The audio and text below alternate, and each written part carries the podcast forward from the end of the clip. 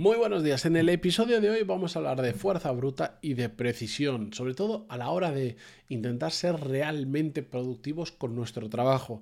Esto de fuerza bruta versus precisión es un concepto que me acabo de inventar, pero que creo que me va a resultar muy útil para explicar cómo dependiendo de algunos factores tenemos que em, aproximar nuestro trabajo. Episodio 1458, os lo explico en él. Yo soy Matías Pantaloni y esto es Desarrollo Profesional, el podcast donde hablamos sobre todas las técnicas, habilidades, estrategias y trucos necesarios para mejorar cada día en nuestro trabajo. Muy breve os voy a contar esto, porque creo que, se puede explicar eh, de forma sencilla en apenas unos minutos. Básicamente, para ser realmente productivo, tú tienes que encontrar cuáles son las palancas que hacen que tu trabajo mm, realmente valga la pena, que con el que tu trabajo aportes muchísimo valor. A veces hace falta fuerza bruta para encontrar estas palancas y otras veces es un tema de precisión, de afinar. ¿Y a qué me refiero? Pues esto es algo que no depende, eh, no depende de la edad que tengas, sino depende de la experiencia y de nuestra capacidad para aportar valor. Básicamente, imaginaros, cuando tú empiezas a... te incorporas al mercado laboral o te reinventas profesionalmente, antes era contable y ahora me voy a dedicar, por ejemplo, al mundo de las ventas, tu inexperiencia en ese campo, bien porque no tienes nada, porque estás partiendo de cero en todo, o bien porque te estás reinventando, hace que sea bastante difícil que, conozcas a priori cuáles son esas palancas que te ayudan a ser realmente productivo. Y ahí la mejor estrategia para descubrirlas es probar mucho. Probar, probar, probar y probar. Experimentar todo lo posible. No voy a entrar en casuística, esto cada trabajo es un mundo, pero tienes que, que en base a exponerte a muchas situaciones, prueba, error, em, aprender de otros como sea, pero exponerte a muchas situaciones para poco a poco decir de todo lo que se puede hacer en mi trabajo, de todo lo que hay en mi día a día, de todo lo que me proponen que podría hacer, de lo que leo, de lo que... Voy a ir descubriendo poco a poco cuáles son esas dos, tres, cuatro, una actividades o palancas que son las que realmente mueven la aguja, las que hacen que realmente la cosa cambie, las que me convierten en realmente productivo. ¿Por qué? Porque puedo aportar un montón de valor.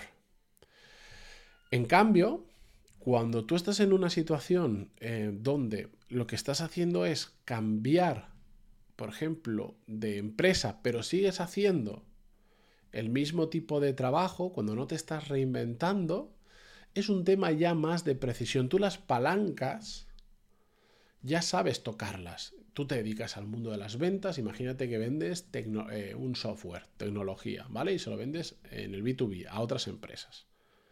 Hoy estás vendiendo un software de contabilidad, te cambias de empresa porque te ofrecen una posición mejor, más sueldo, lo que sea, y te vas a vender otro software, pero ya no es de contabilidad, ahora será, por ejemplo, de gestión de equipos o de gestión de proyectos. Una persona en esta situación ya no tiene que hacer fuerza bruta y empezar de cero a probarlo todo para ver cuáles son las palancas.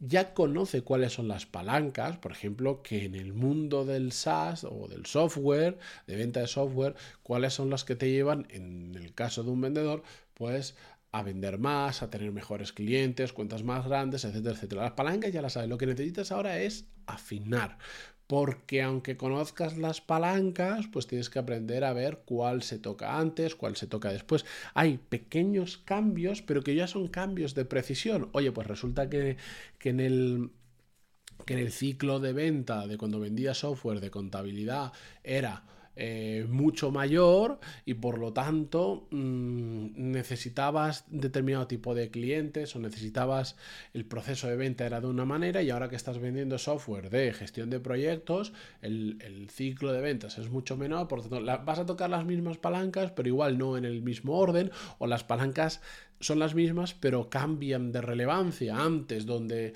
lo muy importante era hacer un seguimiento y crear una relación muy profunda con el potencial cliente, porque la toma de decisión era muy lenta, era algo muy personal, yo qué sé, ahora ya no es tanto así, tienes que crear una relación, sí, pero es un tema de tener em, una mejor demo de lo que tenías antes, yo qué sé. Las palancas son las mismas o muy similares, lo que tienes que descubrir con precisión es ajustar tu sistema, en este caso tu sistema de venta, el cómo las aprietas, el cuándo las aprietas, etc. etcétera. Pero no te hace falta fuerza bruta, no empiezas de cero, lo cual es maravilloso. El problema que ocurre muchas veces es que eh, mucha gente no funciona cuando hace estos cambios porque piensa que tiene que apretar las mismas palancas de la misma manera, con la misma intensidad, en el mismo orden, porque eso es lo que ha hecho toda su vida en aquella empresa anterior. Y se pierden esa parte, esa fase de precisión, de ajustar el uso de esas palancas a algo nuevo. Pero también es muy importante que entendamos en qué situación estamos. ¿Estamos en una situación de fuerza bruta? O estamos en una situación que requiere precisión quirúrgica de ajuste. ¿Dónde estás?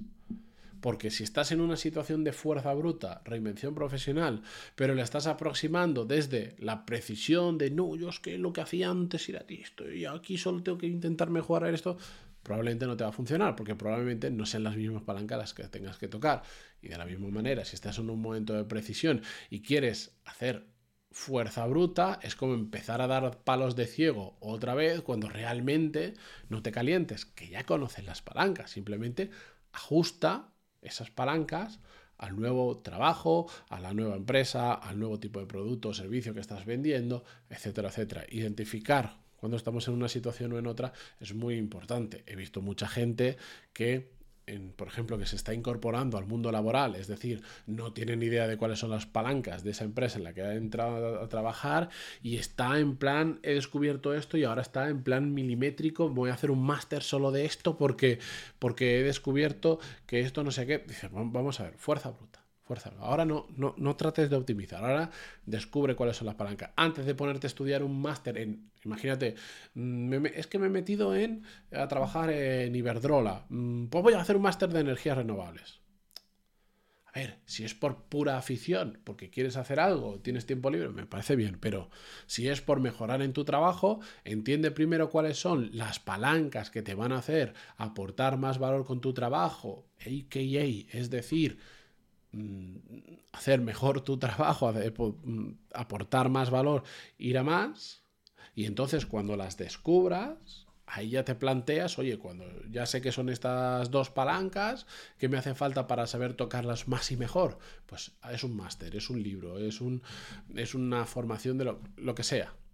Pero primero hay que experimentar y primero hay que descubrir esas palancas para después, con precisión, mejorarlas. Nada, con este episodio yo me despido por hoy, espero que os resulte útil. Sobre todo es un tema de identificar situaciones, que yo creo que el 70% de los episodios del podcast va exactamente de lo mismo, de saber leer la jugada, de saber leer, entender la partida en la que estamos. Venga, mañana más. Adiós.